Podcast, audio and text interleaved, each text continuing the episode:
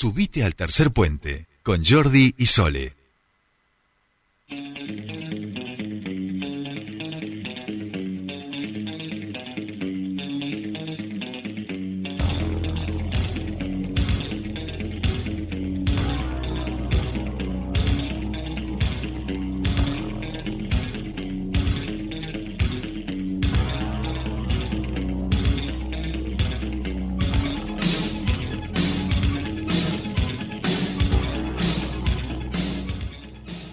Ya estamos aquí. Dos bailando, ¿eh? 8 y 41 minutos en toda la República Argentina. Y aquí en Neuquén, menos 5 graditos a esta hora la temperatura en la ciudad. Si usted no tiene eh, calefacción en el auto, créanme que lo abrazamos, la abrazamos de manera muy solidaria, ¿eh? porque pasa, a veces nos, nos ha pasado, así que a cuidarse y a estar abrigaditos, porque se viene además ola de frío en todo el país. Para nosotros va a ser más o menos como ahora, incluso menos, pero para el resto van a ver ustedes ya los de TN, F5N, todo diciendo, ay, ola de frío, ola de frío. ¿Cómo se irá a abrigar nuestro querido Pascual, columnista de comunicación y derechos, con quien ya está escuchándonos? Pascual, querido, muy buenos días, bienvenido a tu espacio. Buenos días, ya me deprimiste, las olas de frío me hacen muy mal. Sí, pero mi ¿no? mamá me regaló un calzoncillo largo térmico, Sí. genial, así que capaz que es el momento Eh, de. Hoy fue una conversación de mañana. Eh, esta, quiero ¿eh? decirte que en este programa, eh, tanto el operador como quien te habla, también tenemos el calzón térmico puesto hasta los tobillos, así que por eso estamos sobreviviendo. Calzón que por otro lado todos sabemos, eh, y seamos sinceros, que vamos a estar retirándolo aproximadamente en el mes de agosto, digamos. O sea, no que Ah, quizá-.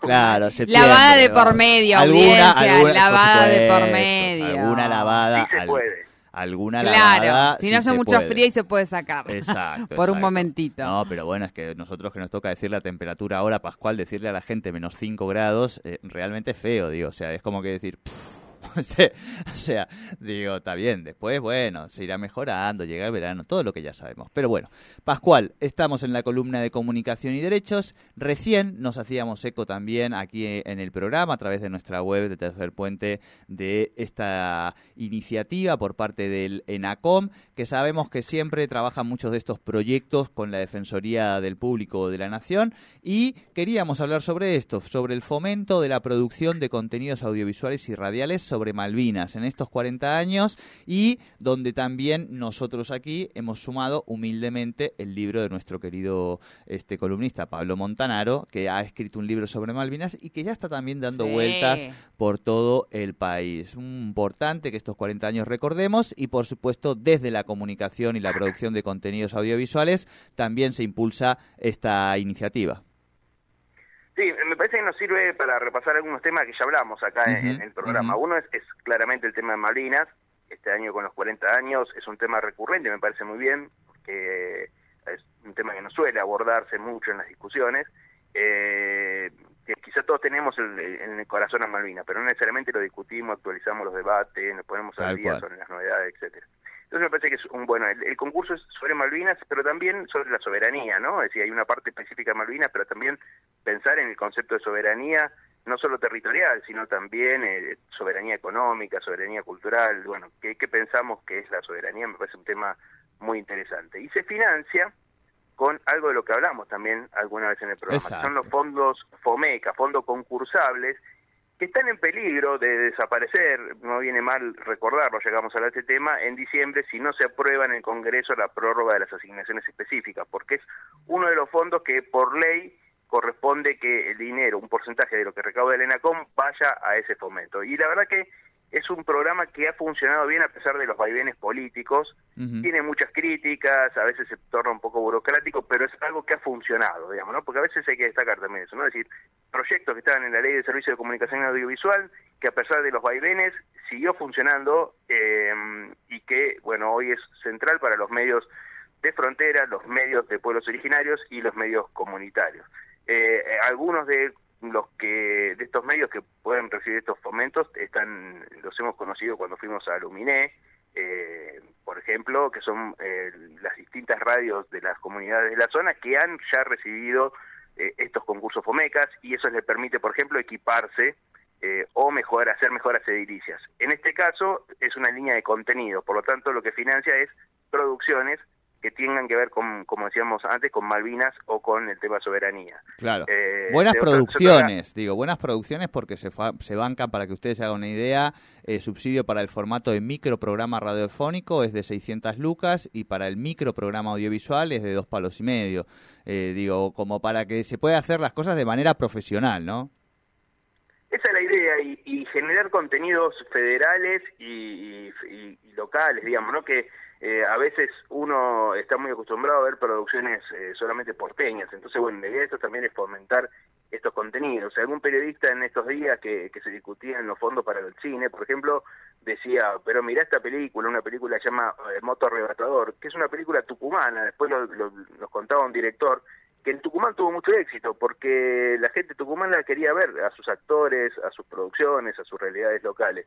Entonces estaría buenísimo ver también, por ejemplo, producciones eh, neuquinas, así como vemos tus libros, este, bueno, audiovisuales eh, o producciones radiales, no solamente los programas diarios, sino también que estas producciones trasciendan un poco eh, a, los programas solamente. Entonces, bueno, me parece que la idea es eso, poder mm, tener contenido local, pensar en este caso Malvinas desde Neuquén, no se piensan las cosas de la misma manera en todo el país, la, la guerra no se vio de la misma manera en todo el país, me parece que eso hace que eh, haya una riqueza mayor a la hora de hacer eh, esos contenidos, ¿no?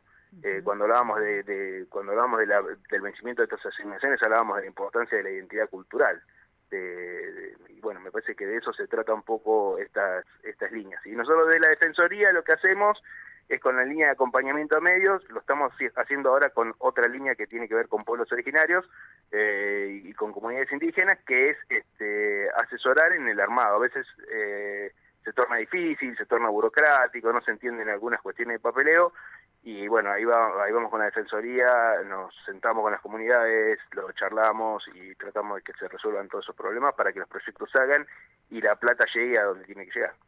Bien, bien, bien, bien.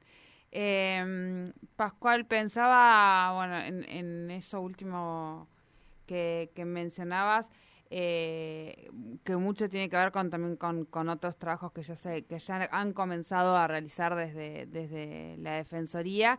Y pensaba cómo reforzar, me parece una genialidad lo, lo, lo, que están realizando con el ENACOM y demás, pero una genialidad poder reforzar la comunicación en estos tiempos, cuáles son los principales desafíos que están pensando desde la Defensoría en, en tiempos donde el discurso por momentos se vuelve muy violento, bueno, lo vemos eh, eh, habitualmente, hace poquito nosotros estuvimos acá en, uno, en un hotel, uno de los principales y más top de, de, la ciudad, eh, un evento que si uno miraba el título, bueno, daba un poco de miedo y que tiene que ver con esto, con los pueblos originarios. sí, claro, claro, claro. Eh, sí, eh, ni siquiera lo voy a mencionar porque me, parece que ni siquiera vale la pena. No le damos entidad. No le vamos a dar entidad exactamente, pero digo, aún esas cosas a mí al menos me dan, me dan escalofríos, me dan mucho miedo, entonces pienso en cómo, cuáles son los principales desafíos que encuentran ustedes en relación a este trabajo que estás planteando con los pueblos originarios, Pascual.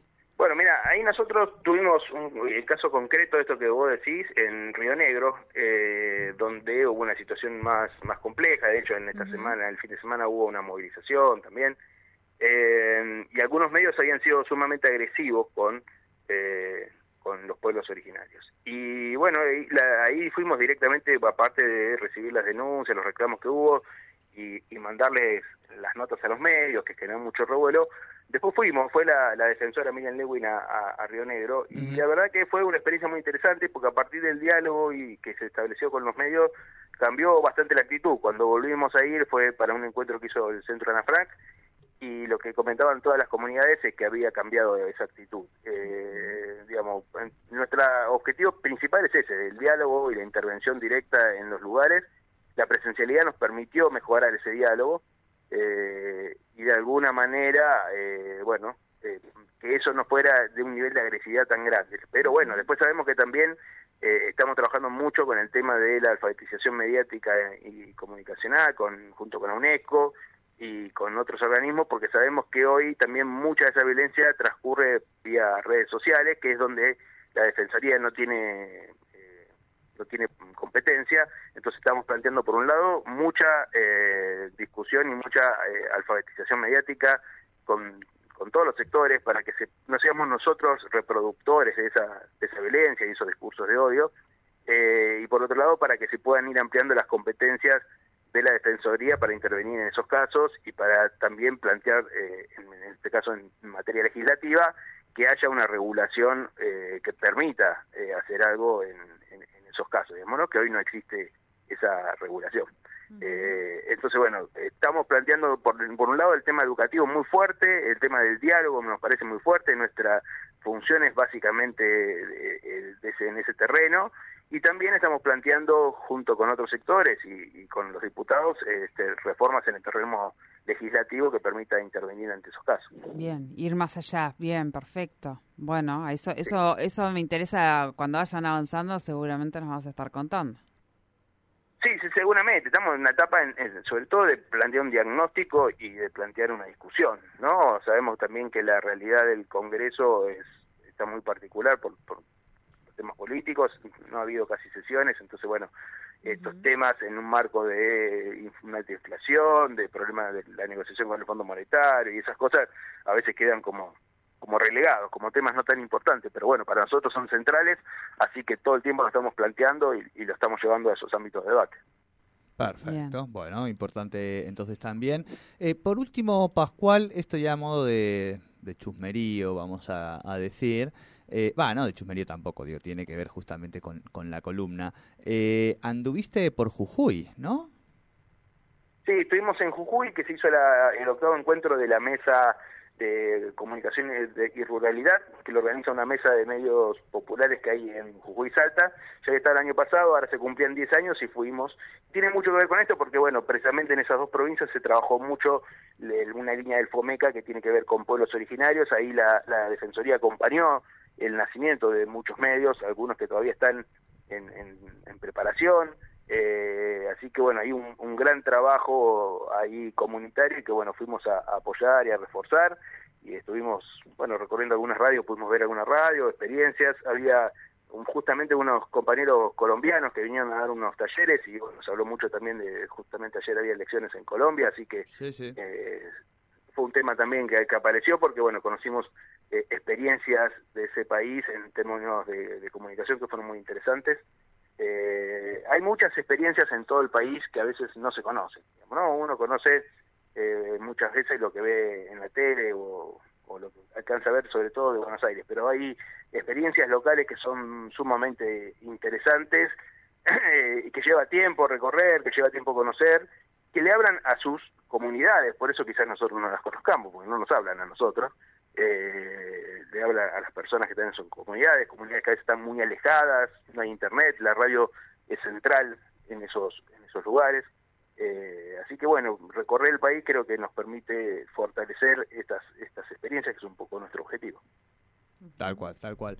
Bueno, queridísimo Pascual, te mandamos un gran abrazo, por supuesto, y te deseamos la mejor de las semanas eh, y que no te quites tu segunda piel eh, térmica durante toda la semana.